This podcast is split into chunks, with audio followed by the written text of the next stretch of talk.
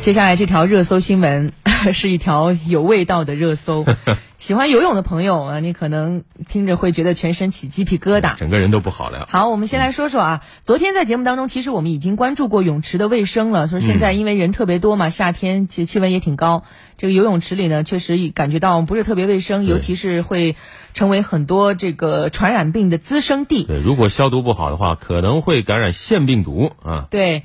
无论在游泳池里游上几圈，还是和朋友们打个水仗，甚至是安安静静的泡在池子里，可能在四十多度的高温天气当中是很多人的选择。但是你知道吗？嗯，哪怕那些看得清澈见底的游泳池，其实也不干净。嗯，比方说，在一个五十米长、二十五米宽的标准泳池里，可能，嗯，可能，嗯，可能就装有五十七点五升的尿。能够装满一百一十五个净含量五百毫升的矿泉水瓶，这个不是我们瞎说啊。嗯，这个数据源自香港城市大学生物及化学系教授林汉华老师的团队，他们是有研究的。对，今天我们说的就是游泳池里让人比较、比较、比较恶心、比较不适的 这个尿液啊。在二零一七年暑假，这个林汉华的团队呢，从香港地区的六个免费公共泳池泳池的不同位置呢。抽取过池水的样本，通过检测这个尿素的含量去测算小便的含量。尽管这个团队采用了最保守的计算方式，但结果还是让人比较吃惊的。当时呢，六个泳池里有五个泳池都明显检测出了尿液含量最高的泳池呢，测出了接近六十升的尿液啊。不过呢，要说啊，他们这个尿素来源比较多，除了尿液以外，还包括汗液。大便还有这个表皮污垢啊，还有包括化妆品，实际上都有可能有尿素。所以呢，这个团队最后只能用最低值来进行保守估计。对于一个还比较喜欢游泳的人，我听了之后觉得全身都不好了。嗯。另外，也有一个研究是来自加拿大阿尔伯塔大学的研究团队，通过了追踪安赛蜜的方式来更加精准的测量泳池里的尿液含量啊。嗯。什么是安赛蜜呢？其实这个东西咱们听过，它是一种不被人体吸收的人工甜味剂。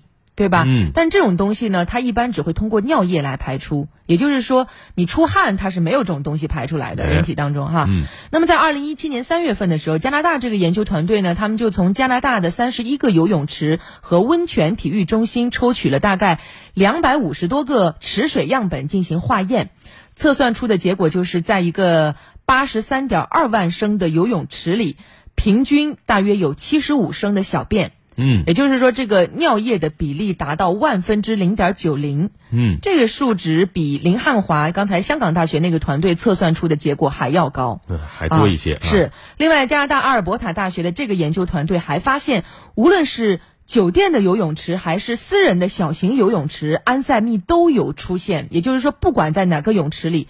可能都有尿液，对，无非就是多少是往里面倒了一瓶，还是十瓶，还是一百瓶？其实这个咱们也都知道，但是你说一说出来，尤其是这个数据一佐证的话，听了之后还是觉得特别不舒服。对，特别不舒，这不是啊，这可能就是很多人说的一个悲伤的事实啊。所有游泳池它可能都有尿液啊。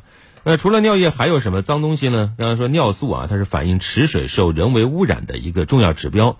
但是呢，包括发布过这个游泳池、按摩池水环境指导准则的世界卫生组织在内，实际上。多数国家和组织没有对游泳池水里的尿素限值进行过规定，咱们中国其实是很少的对这个数字做出了限定的国家。嗯，对，呃，关于游泳场所的水质，我们其实在前几天的节目当中给大家有过介绍啊。那么中国呢是有着一套非常完善的监测标准的，它涵盖了肉眼可见的浑浊度指标，以及更多像 pH 值这样肉眼判断不了的指标。你看，记者就整理了今年暑假公布的游泳馆各项检测具体数值的。四个地方发现游离性余氯和尿素，这是游泳池最常出问题的两项指标。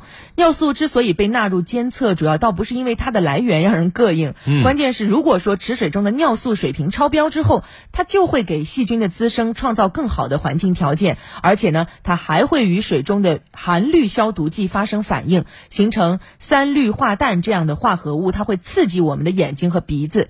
前两天我好像看到一条新闻啊，说这个。武汉吧，好像也是哪家泳池说是有什么氯气导致了很多人身上过敏了，还是怎么的？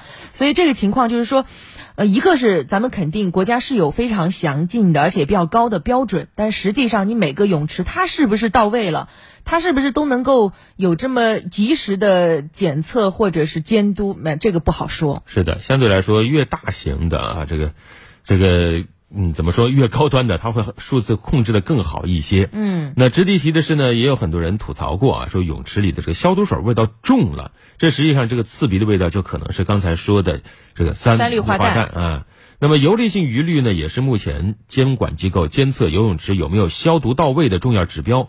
因为游泳场所都会投入含氯的消毒剂去消杀池水，这个数值如果太低了，那么。抑制水中细菌病毒的效力就会减弱。是的，太高了呢，那像刚才说的那也不好啊。在二零二一年刊发的一篇名为《某游泳池腺病毒感染爆发疫情的调查及病原学检测》当中啊，这是一个论文，研究者殷立红等人写道：暑期游泳培训班大多超负荷运转，加上营业性游泳池的卫生消毒措施落实不到位，水质检测合格率总体偏低，由腺病毒引起的咽结膜热疫情就时常有发。发生，所以确实啊，你看我我常去那个游泳池，我会发现他们家的那个约课啊，在暑期那真的是爆满，甚至有很多的家长都吐槽说，我都约不到，能不能多开几个时间点？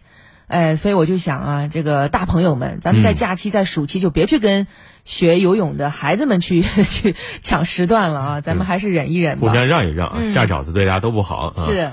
那除了尿素超标和余氯过低以外呢，其他受监测的指标如果没有达标的话，也会引发问题。另外刚才说的这个氯啊，余氯如果高了的话，呃，池水中的菌落总数指标的合格率会大幅升高，就是说细菌确实少了，但是大家呼吸不适感也会上升。